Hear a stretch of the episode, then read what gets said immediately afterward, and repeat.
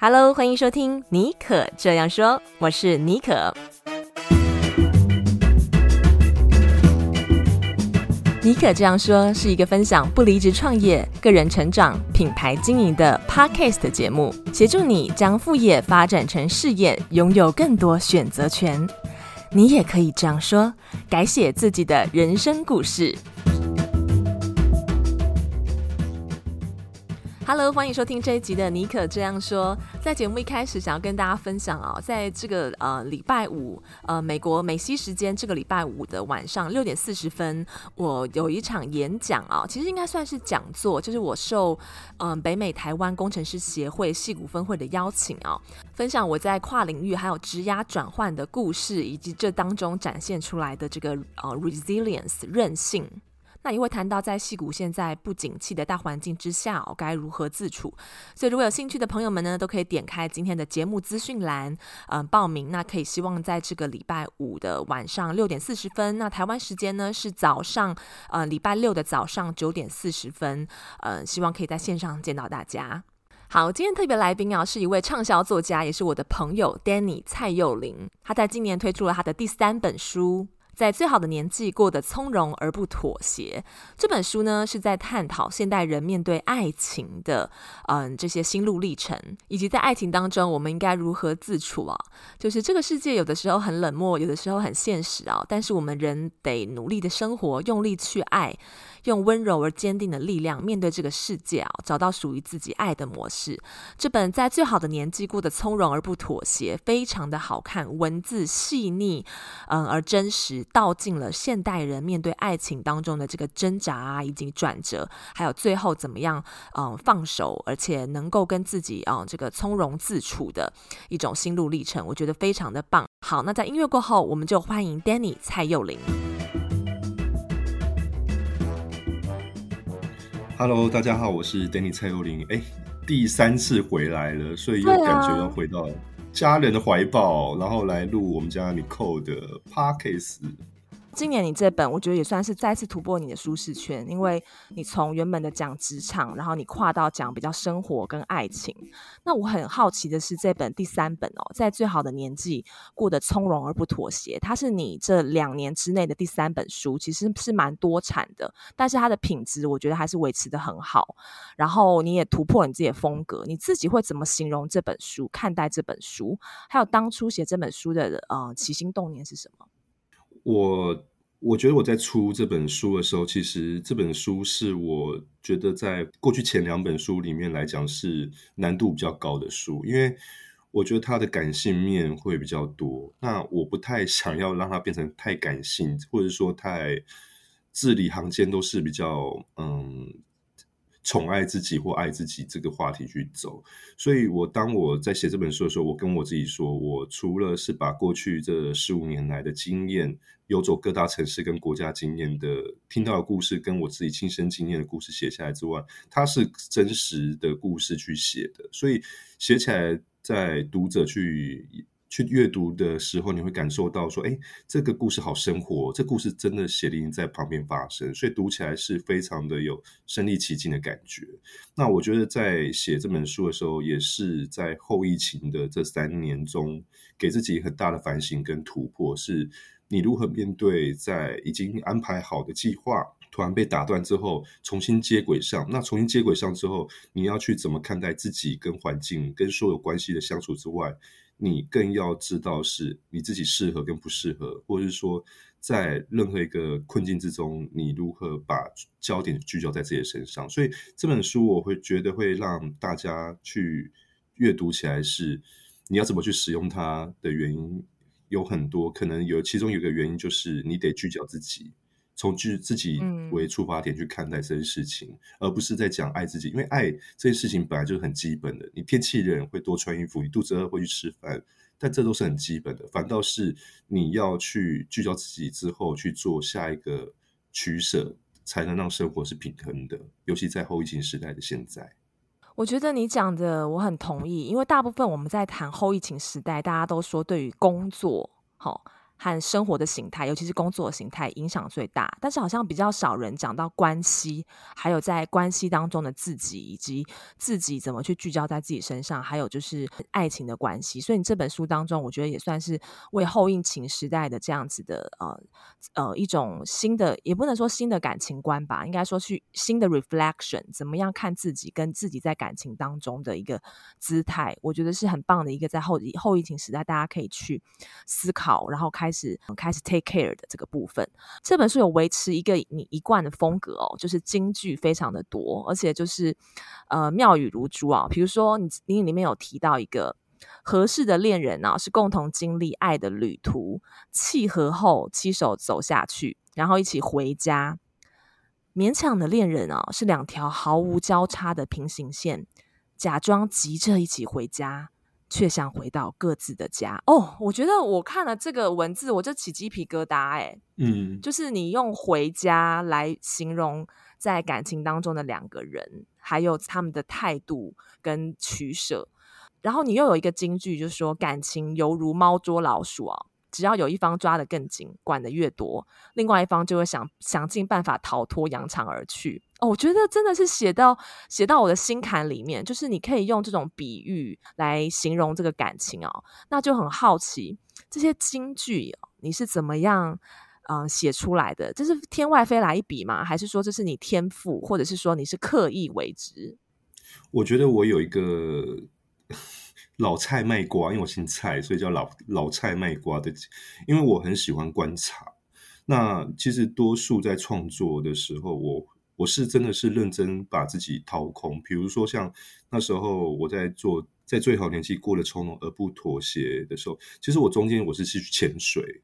我是把自己潜在水里面，或者是说把自己闭关。我是不会去跟任何人交谈，就是真的把自己关在一个，比如说咖啡厅或者水里面，或者是去学一项才艺，让自己掏空。那你刚刚讲的第一个金句，回家这金句，其实是我那时候我在一个酒吧，其实我敢自己一个人去酒吧喝酒，然后点一杯、嗯、点一瓶红酒在那边喝，然后我就拿着我的。那个 iPhone 的笔记本就开始记下我我的感受是怎么样，然后我也观察到现在都会人下了班之后，或者说你真的想要来在这边找什么东西的那个样貌，我会去投射作用跟换位思考他在想什么。所以很多时候创作的金句是来自于说，当你的角色跟人设替换成他的状态跟他的设定的时候，原来他想要的就是。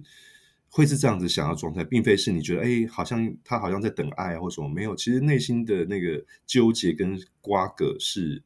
哦，原来我们不分性向、不分年纪，原来他那时候在这个地方是想要得到什么东西。我觉得在人与人之间关系之中，想失去很简单，那讲得到，好像大家都觉得自己好像不能得到，或者是不能再换位去做思考。所以当我在创作的时候，这些金句来源都会是来自于。我真的是去感受它的时候，我才有办法去写一本好的书出来。嗯，深刻的观察，还有去换位思考，然后去体验，真正去体验生活，还有体验在。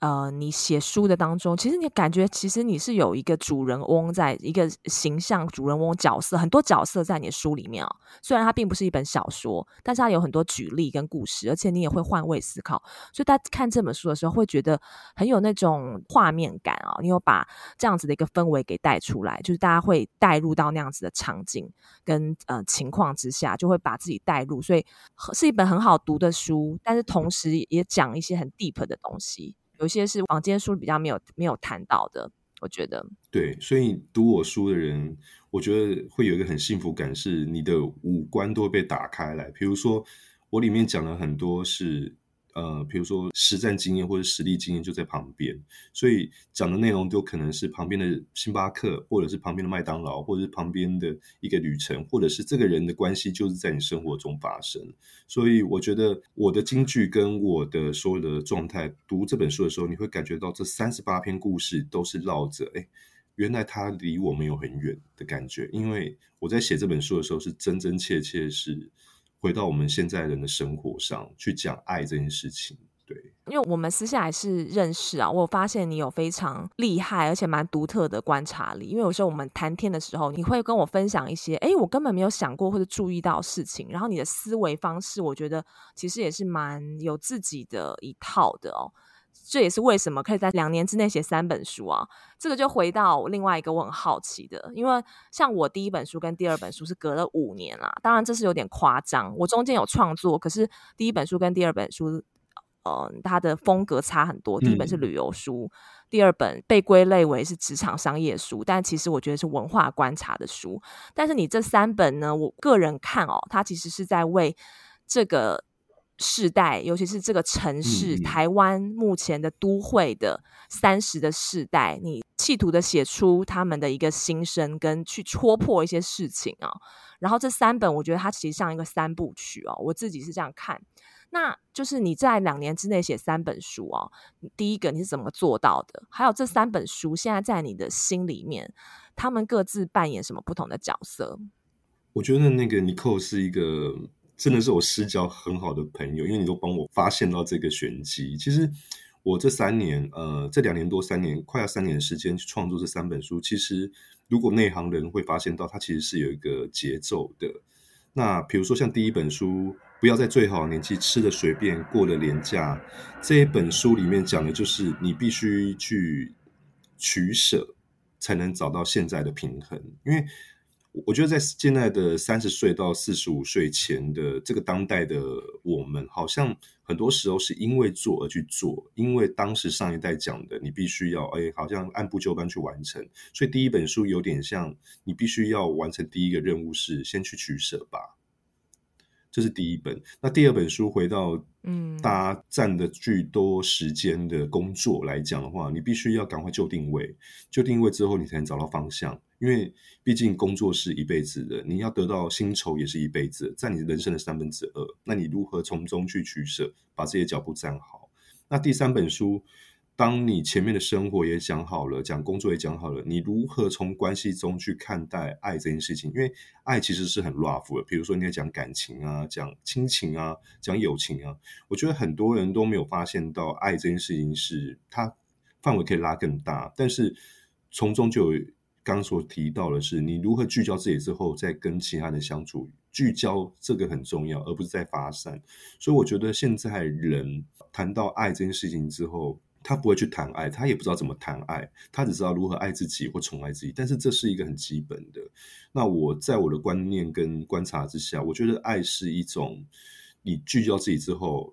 你都弄好之后，你才有办法去感同身受他在想什么，或者是让自己变得更好。所以我觉得在这三本书的三部曲之下是，这一本书有可能是我，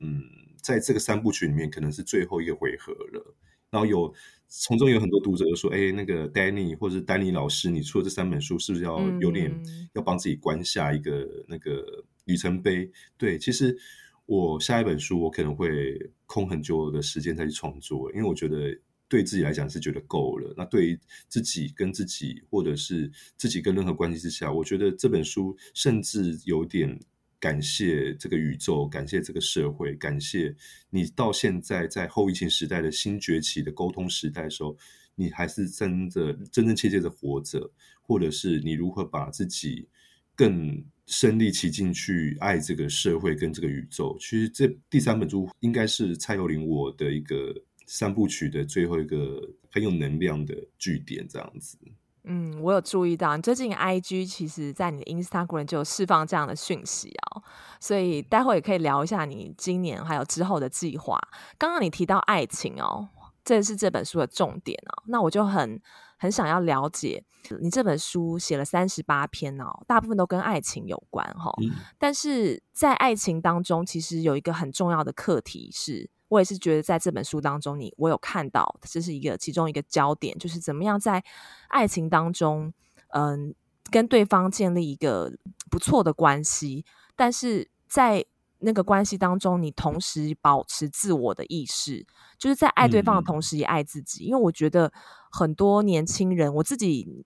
在二十几岁的时候，甚至就是三十出头的时候，也是爱的，就是昏天暗地，就是可能就是整个人投身下去了，然后就燃烧自己，也忘了自己，然后分手的时候就哭得稀里哗啦，好像都觉得世界末日了哈。但是你这本书就是都没有这些洒狗血的东西啦，就是有一些例子是真的是失去自己，但是最后呢，就是说在你的书中都可以找到一个平衡点。但我所以我就很好奇，你自己是认为什么样是理想的爱情关系呢？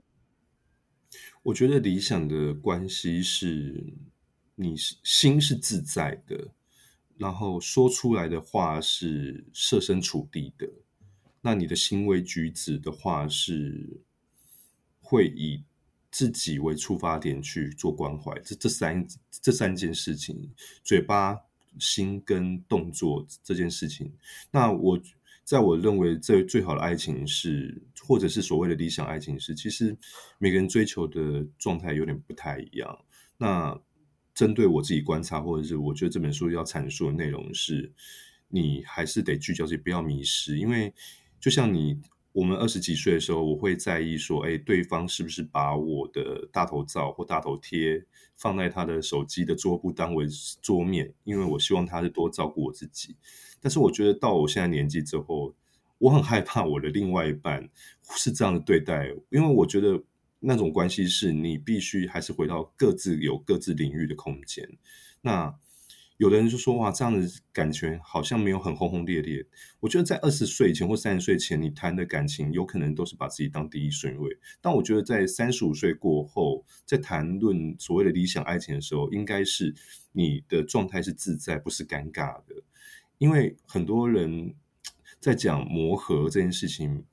你可以为这个人这件事情去磨合，但是你不要去磨到之后连自己的脾气跟个性都没有了。磨合跟改变这两个是不太一样的定义。那我觉得回到所谓的理想的爱情，在这个专关系之中是，我觉得在三十五岁，尤其是我们当代青年这个年纪，我觉得在谈爱这件事情。本该就是你应该是很自在的，而且过程中你不是会让自己憋屈，或者是哇觉得好像是感觉为了他而言，他就是为了你会感受到你对他的爱，所以他会永远留在身边。我觉得这已经变成呃很老掉牙的说法，所以我觉得回到我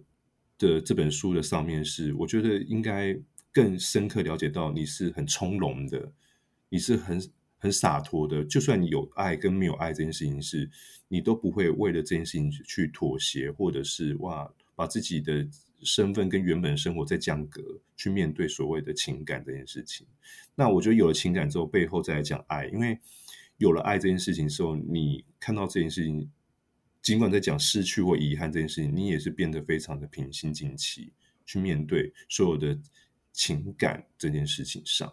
嗯，最后一一趴，我觉得讲的特别好，就是不管这段关系后来走到什么地地方，好，后来你选择一个人，还是继续在这个关系当中，或者是进入下一段新的关系，有一件事情很重要的，就是你这个人，你要维持一个自在然后平衡的状态。我觉得这这个很棒，因为常常就是我们会为了说追求一些。呃，不管是说现在社会的价值观，社会价值观其实现在还是蛮 old school 的啦，还是认为说可能你三十岁就要走入婚姻哦。虽然说现在有很多一些新时代的观念出来，但我觉得我们台湾人、亚洲在这方面还是其实蛮蛮传统的。对，但是你在这本书当中有一个试图，有这个企图心，就你刚刚最后讲的那两句话，你要传达是不是说？也不是说他可有可无，而是说，当你必须要为这件事情妥协到失去自己或是不自在的时候，那这段关系你宁可放手不要，对不对？我觉得我要阐述的观念是这样子，的确是这样子，就是说，因为过去来讲，我们太害怕被伤害了，或者说曾经揪着那些遗憾，你都没有办法去释怀。有些遗憾，它可能是一周、一年，或者是几个月，甚至是一辈子。但是我。倒是要跟大家讲的是，我觉得有些遗憾，或者是你曾经觉得那个不会改变的游戏规则跟定义，我觉得在现在的开始，你必须要把这个框架全部丢掉、打掉。我觉得有时候你必须是让自己不要这么多去设限关系的发生跟结束，就算发生跟结束，你也是很从容的。哦，我学到一课，哦，我感受到。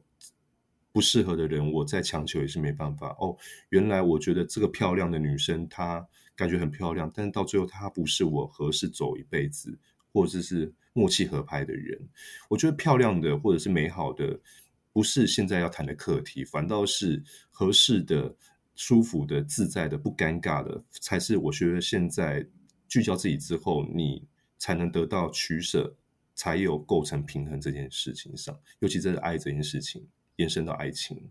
对，嗯嗯，同意。而且我有发现，呃，听你在分享过程哈，还有看这本书的过程，你的文字和你的分享都会让我觉得，就是你有一个很厉害的功力，也是你试图要传达给读者的吧。就是说，有我自己，我觉得这也是我现在在锻炼的哈。不管是在关系当中，或者自己跟自己的相处，或者自己面对工作，有的时候其实我们要跳出来，变成那个。嗯、呃，冷眼旁观那个人，可能也不用那么冷眼，你也可以很温暖的看着这一切。但是你要试着去跳出来，抽身去思考，然后去看一下这段关系它走到哪里了。然后你可能就不会就是说这这么这么拘泥在那边，或者说在那个伤痛当中无法自拔。所以我觉得我可以感受到那种你好像游走在这个城市当中，你去观察这个众生相，然后你观察回来之后，你把你的这些 reflection 透过你的文字传达给读者，然后希望。他们也可以透过在你的文字当中找到一个自在的自己，那个在关系当中的自在，以及或者是自己跟自己相处的一个自在。没错，这就是我这本书想要传达的。那我我觉得，当你读完这三十八篇的作品哦，就是其实它其实每个都有自己的个性跟故事。那你知道，当我写完这本书的时候，我觉得哇，我真的觉得快自己快发疯。那个发疯是。我觉得是很惊人的，就是你写一篇两篇那种感觉，或者说你在你创作到第十篇、第二十篇的时候，还没有这么大的感觉。但是你认认真真的、真切去写完这三十八篇故事的时候，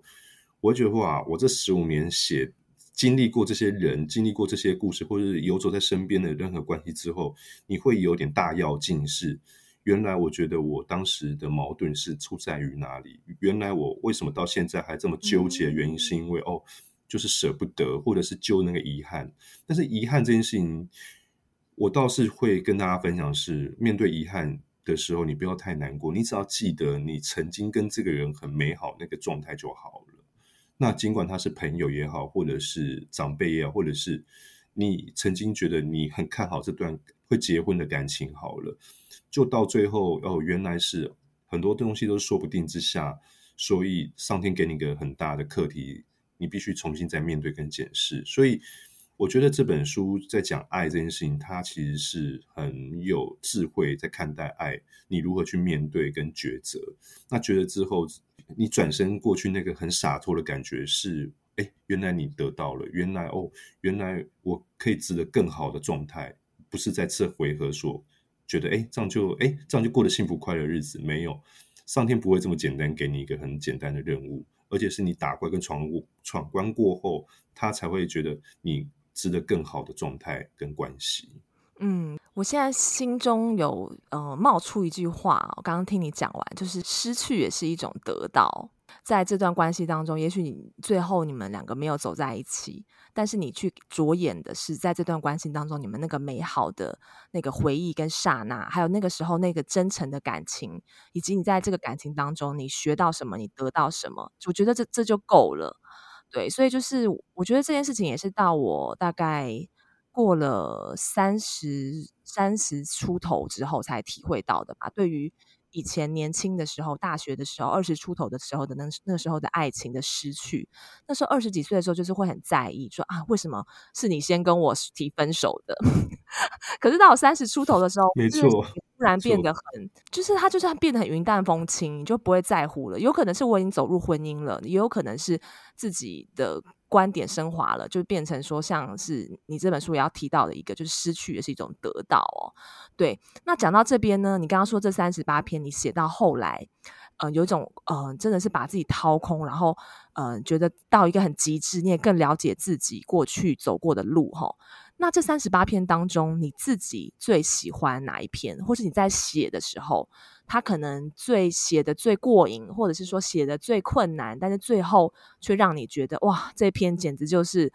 啊、经典呐、我不知道，我我觉得有的时候我在创作的时候，有的时候就是那个东西你很难出来，但最后你把它完成的时候，那个作品反而会是你让你就是印象最深刻，而且跟你好像结合在一起那样子的那种文字的力量。我觉得里面有一篇，我想要让大家去读，但我很想要在那个 Nicole 的节目上、频道上分享这篇故事，因为这篇故事。嗯，是我觉得在三十八篇里面，它看起来最简单，但是威力是最极致无比的。嗯，我有一个当兵的学长哦，他跟他女朋友其实交往很久了。那他们在大学时候到我学长当兵，他们有共同买一台车。那这台车是他们小两口存钱买的第一台车，Toyota。然后，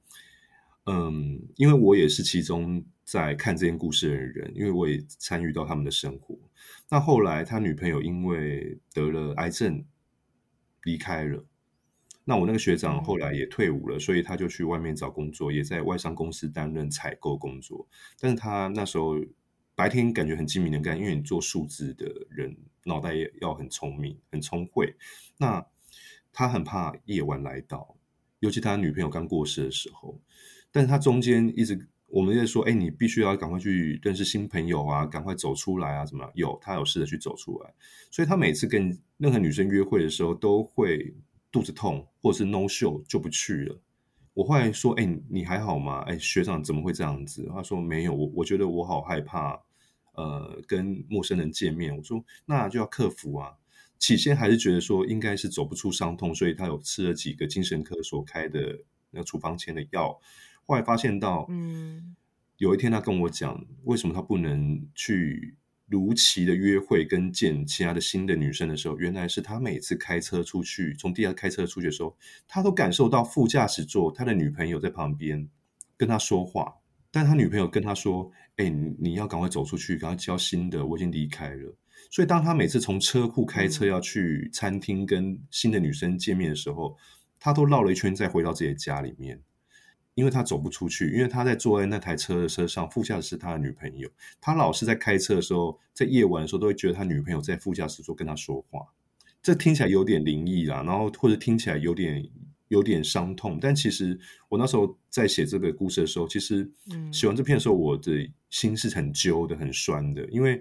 他太爱他了，他走不出那台车，他也觉得每次去约会的时候会有 guilty 所谓的内疚感。但到我的最后，不是在吃精神科医师的药，反倒是说很多心结、很多遗憾，你不能再这样揪着下去了。于是他最后就是把那台 Toyota 那台车卖掉之后，他才慢慢走出他所谓认为的遗憾跟纠结，或者是曾经以为会继续走下去的那个人。哇！讲完了这篇故事，所以。你知道吗？那时候我写完这篇故事的时候，听起来好像很云淡风轻，好像很生活一样。但事实上，我陪着我学长，或者说中间有几个 homie 是哥们，觉得说我怎么可能会走不出来啊什么的。但是后来真真切切这件事情是发生在你生活上之后，那种纠结感跟你没有办法放下的是很多人哦。这也是我其中的书里面一篇金句，金句就是很多人都会觉得。通常这些关系纠结都是生的人去帮已逝的人去定义，放不开跟缠不断的纠结。事实上，这已过去的人或者已逝的人，他们都希望你过得要很好，不要对任何的关系而留下任何的遗憾跟亏欠。嗯，所以当我创作完这篇故事的时候，当我现在讲到这时候，我的鸡皮疙瘩还是有起来的，因为很酸。但这件事情就是真真切切在这个社会跟这个每一个状态跟关系里面，我们都要学着把这遗憾释怀之后，变成另外一个新的养分，再重新振作，再开始。嗯，对，我也是，刚刚觉得鸡皮疙瘩都快起来了，而且蛮蛮感伤的。但是你那个京剧哦，又是把大家带回现实了，所以这就是你写你行文的一个特色啊、哦，就是把先把大家坠入那个。情境当中哦，然后你已经在那个情境当中慢慢走的时候，沉浸在那里面的时候，你忽然又来一个金句，然后就把大家抽回那个现实。对，所以真的是在一一段没有办法放手的关系或者是遗憾当中，其实是你你把自己给埋葬了，你用对方的一个影子。然后围继续围绕着你自己，但是真的其实走不出来的人是是因为是你自己，所以就是说看开这件事情，我们我们说的很容易啦，在你这本书当中这个故事也是，就是说整个呈现在啊、一一段那么刻骨铭心的感情，它是怎么样最后走出来？我觉得如果有历经这样子情感的嗯、读者看了这篇，一定也非常非常的。感同身受，而且你那个对于那个京剧一定也很印象深刻。那就是可不可以再跟我们分享一下？就是你写这本书，因为呃，你刚刚有说这是第三本，你是特别感谢，你觉得是宇宙的一个呃 send 一个 message 给你，或者是你把一些就是这样子的呃能量给放进去。那就是在写这本书的时候，有没有遇到让你觉得最印象深刻的事情？有诶、就是我觉得当我在写这本书的时候，嗯，其实对于自己来讲，真的是情感跟爱的总复兴。因为我是一个非常理智、理性派男子，所以过去在读我第二本书的时候或第一本书的时候，都会发现到，哎，有很多 SOP，或者说有些框架所引导你要读完之后，我会给你一个阐述的观念。但我觉得第三本书在最好的。对，在最好年纪过得从容而不妥协这本书，其实你会发现到，你会更深层去认识这个 inside 的蔡佑林。那对于蔡佑林来讲，他是一个，我觉得在写这本书的时候，我我会把自己的状态变成一个孩子也好，一个成熟的大人也好，或者是在任何人设，我想要当个好儿子、好情人、好主管，或者是好男人的这个状态之下，你如何？把自己掏空之后，重新再定义你看待的所有的关系。那我觉得，在我写完这三十八篇故事的时候，我觉得很感谢宇宙送我一个很大的礼物。嗯，在讲爱这件事情，因为我十六年前，我跟一个很好很好的哥们，在十六年后的去年，我准备发书的时发行这本书的时候，我们和好了。因为中间在十六年前的时候，他见色忘友，他。爱是，就是说，我们其实这一群朋友很好，但是有些人是所谓的见色忘友，有，了新的女朋友之后就忘记曾经的友情这件事情。那这是当时只是一句话，就是说，哦，他觉得，嗯，他爱他女朋友，爱我们大家更多。就有些朋友就是，呃，比如说有另外一半就会很见色忘友，很多有了另外一半之后就会不分青红皂白，被爱情冲昏头。但我觉得在十六年。前他也过得没有很好，因为他那时候太想要跟这个女生去结婚。那因为这个女生并非是大家觉得是他理想型跟合适型的，就中间之后我们因为一些关系跟误会，就后来我觉得就算了，就放生了这样子。那在我写完这本书的时候，老天爷给我个礼物，就是跟这个很好朋友。重新接上线之后，反倒是不是在讲说他到底有没有跟那个女生结婚啦？比较有趣的地方或比较幽默的地方，看到是，哎，十六年来他是不是成长了？或者十六年来他换了几份工作，搬了几次家，甚至在很多状态之下，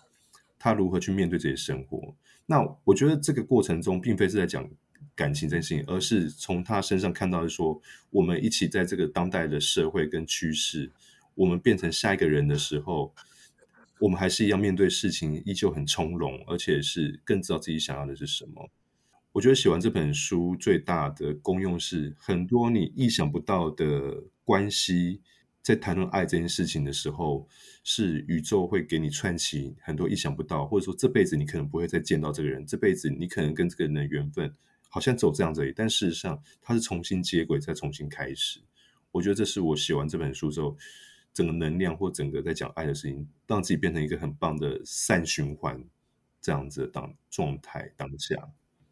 我觉得很棒哎、就是因为我自己在写我第二本书《戏骨传说卧底报告》的时候，我觉得我写完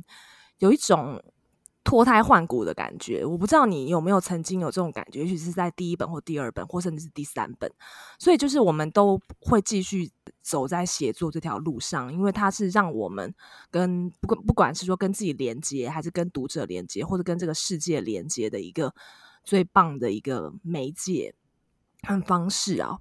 对，那在今天节目的最后，我们聊了非常多。在今天就是说，哎，Danny，嗯，蔡祐麟写这本书的起心动念，还有就是这本书也是他这两年来给自己的交的一个很棒成绩单，然后也是一个逗点。所以很好奇，就是说，在未来的这一年哦，今年二零零三、二零二三才刚开始嘛，嗯，今年你还有什么嗯计划？是休息吗？还有就是说，未来对你自己的这个期许是什么？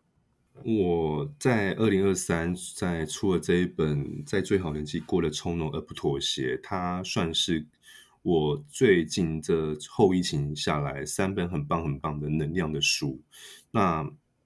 在这之后，我可能我给自己的状态就是说，哎，跟自己释怀了，跟自己和解了，然后借由自己过去的这这三本书的能量跟分享。希望带给这个社会跟这个宇宙所有人读到我的人，他能重新再振作，重新再检视自己的状态，重新去校正回归你所知道跟不知道，或者是合适跟勉强的东西，你都会去做取舍而平衡。其次，再从容而不会去迷失自我，这样子。那我觉得对于自己而言是。嗯，你可以松一口气了，你的任务结束了，或者是我的旅程在这边回合刚好到了一个终点站，所以这三本书串联下来都是在讲我我们这个时代的社会跟自己跟你跟看待每每个关系的状态是不是很自在不尴尬的。那在今年而言，我会希望是可以自己好好的喘口气，可以。可以让自己好好去旅行，很享受接下来的释怀之后的生活。所以，我接下来的今年的计划，可能大部分会去旅行，因为疫情的国门也打开了嘛，也开始慢解封。我想要把自己的心态再重新去校正回归。那我也很希望在第四本或第五本接下来的书本之后，看到不一样的面向，在讲生活，在讲接下来。你从我身上可以看到任何一个四十岁、五十岁的自己这样子，所以我觉得现代人出书或者是身为一个作家，你除了有所谓的社会责任之外，你必须要阐扬的是你真实的事件。讲完之后，是不是可以帮助到自己，帮自己把潘多拉盒子的东西是可以打开的，可以跟大家分享的，甚至借由一本书的传媒跟传递之后，让大家能更有温暖去看待，原来你不是一个孤单在做。这件事，我们都一样，所以我们只是多了一个纸跟笔，透过传播的方式让他知道，哎，当作家真的不是一件很简单的事情。他掏空之后，伤口都结痂了，已经愈合了，看不到疤痕了。但是我们还是再次愿意切开，让你知道，哎，原来我们过去工作是这么不顺利，才有今天的成就。谈了几场不怎么样的感情之后，跟自己释怀之后，透过自己的故事去疗愈或者是疗伤所有的人，所以我们跟歌手的道理是一样的。那借由一本书读开的是你的智慧，你学到看到的视角，搞不好我们都不一样，但是从中你可以得到更多的能量，在下个阶段的自己跟角色人设，你是可以变得更更接近理想的状态去面对每个人，这样子。刚刚里面有好多金句哦，我不知道大家是不是也跟我一样在心里默默的抄写。我我你刚刚讲的那一段话，我就是在嗯边听边点头啊，的确是写一本书对我来讲也是这样子的感觉，尤其是。呃，如果是这本书是要跟你自己的故事做一个结结合，或者说你必须要写的内容是要你要调动你的回忆和一些经验的时候，你都会回到那个过去，然后去剖开那些发发生的事情，不管它是有多么的丑陋，或者是恐怖，或者血淋淋。对，所以我因为我在写第二本书的时候，我也是有历经这样子，然后呃，到最后终于把它破开了，然后把它写下去、写进去，然后最后又怎么样让这个旅程走到一个呃很平衡、很圆满的状态？那我觉得在今天的访谈当中，我看到嗯、呃，Danny 就是现在到了这样子的一个状态。你透过这三本书，你自己也到了一个很平衡，然后取舍，以及嗯、更懂自己。嗯，更懂得跟自己相处的一个状态，那这也是你一直不停的在这三本书当中想要传达给读者的。所以我觉得，嗯，透过这三本书，大家也可以更了解你以及更了解他们自己，还有在不同关系当中怎么样从容的去呃去处理和面对。非常开心今天有这个机会能够访问到 Danny，那也祝福你今年的这个呃好好的休息。那我们非常期待你在酝酿的能量之后的第四本书。哎，说不定你会你会不会计划那个？因为你之前有办过摄影展嘛，还全就全台巡回，然后你摄影的功力也很强，然后又很懂生活。我不知道为什么我脑中就出现一个画面，我觉得你第四本会完全跳痛，欸，就会是可能是结合你的影像，然后就是一些比较生活品味方面的作品。你自己对第四本有没有一个雏形的想法？我正要讲这件事情，马上会被你拿走了，破梗了。就是其实我一直很想要去做一件事情，就是。我希望我接下来这本书会结合影像跟社会公益的议题走，很酷吧？因为这个也没有人挑战过。因为我其实是一个很不安分在做创作的作家，就像歌手，他每次的专辑都风格不一样，全然一新这样。但对于我而言，我觉得每次创作都是在象征我这个阶段跟这个时代。或者说这个状态之下，我的样子是什么样子？那我觉得像我在看你扣或是你扣在看我的时候，我我们都会互相打气跟砥砺，说：“哎，我觉得你是不是要从这个创作去走？”或者说他会给我一些很棒很棒的反馈。哎，你是不是现在即将要走哪一条路？我觉得当个作家，不要被自己的文字所框限住。我因为我觉得框限住是一个很可怕的事情，所以。在我的创作里面，你会发现到说，哎，走来走去都好像在讲工作也好，讲生活也好，或者说讲一些关于爱这件事情，或者是说怎么样的，都是象征好像这个时代、这个年纪，或者说这个状态的这个作者他在做些什么，让大家感同身受，一起成长，一起变到下一个状态，带领着大家走。所以，在我第四本、第五本，我觉得应该，我倒是会给自己一个设定是，我觉得要很放松。很放松去谈论接下来的日常跟生活，嗯、所以就像尼寇所提到的，我有可能下一本书会结合影像或者是音乐，有可能哦，或者是其他的方式去串接这样的媒介，去让大家知道，哎，原来我们在这个时代跟这个状态，我们可以变得很多元，不要被框架所绑住。的确有可能会结合影像跟摄影，因为我蛮喜欢做这件事情，所以我觉得。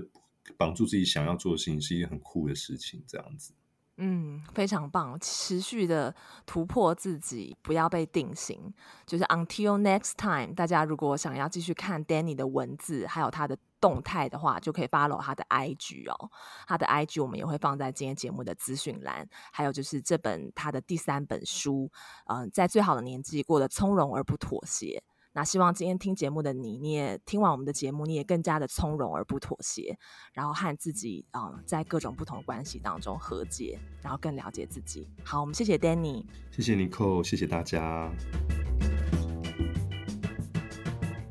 希望你会喜欢今天的节目。如果有任何想要跟我分享的，都非常欢迎你可以私信到我的 IG 信箱，我的 IG 账号是 xjbonjour。那也不要忘了到 Apple Podcast 和 Spotify 帮我留下五颗星，还有你的留言。你的这个小小的动作将是对我做节目最大最大的鼓励。那也祝福你有美好的一周。我们下次再见喽，拜拜。